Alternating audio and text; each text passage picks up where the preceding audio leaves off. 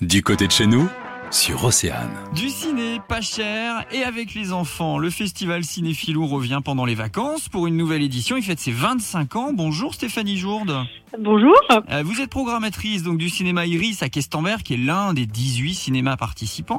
Est-ce qu'on peut déjà, Stéphanie, rappeler simplement ce qu'est Cinéphilou, le concept? C'est un festival euh, qui propose euh, des films pour les tout petits jusqu'à euh, 9-10 ans à peu près.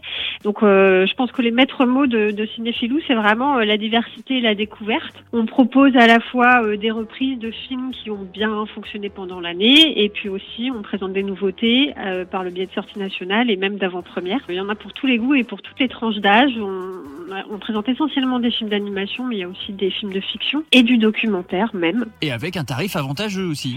Tout à fait. Le principe de Cinéphilou, c'est effectivement un tarif unique de 4 euros pour tout le monde, enfants et euh, accompagnateurs. Donc c'est euh, l'occasion idéale de venir découvrir un film, en famille, un film en famille, pouvoir en rediscuter ensuite ensemble et échanger. C'est aussi ça l'idée de Cinéphilou, partir d'un film pour euh, discuter euh, d'autres sujets. voilà. Bon, et est-ce que vous avez quelques exemples ou projections coup de cœur à partager avec nous? Ah ben il y en a plein, figurez-vous, puisqu'on a énormément de choix cette année dans les propositions qui sont faites. Moi, j'aurais un petit coup de cœur pour le film Calamity, une enfance de Martha Jane Canary, qui est un film d'animation euh, qui sort le 21 octobre, donc ce sera une sortie nationale, et qui a reçu le cristal du long métrage au Festival international du film d'animation d'Annecy en 2020. Le réalisateur revient sur euh, la jeunesse de celle qui deviendra plus tard euh, Calamity Jane, film d'aventure, un western à hauteur d'enfant, et qui nous montre aussi comment cette jeune fille va devenir un esprit libre. Les enfants aussi ont évidemment droit à leur western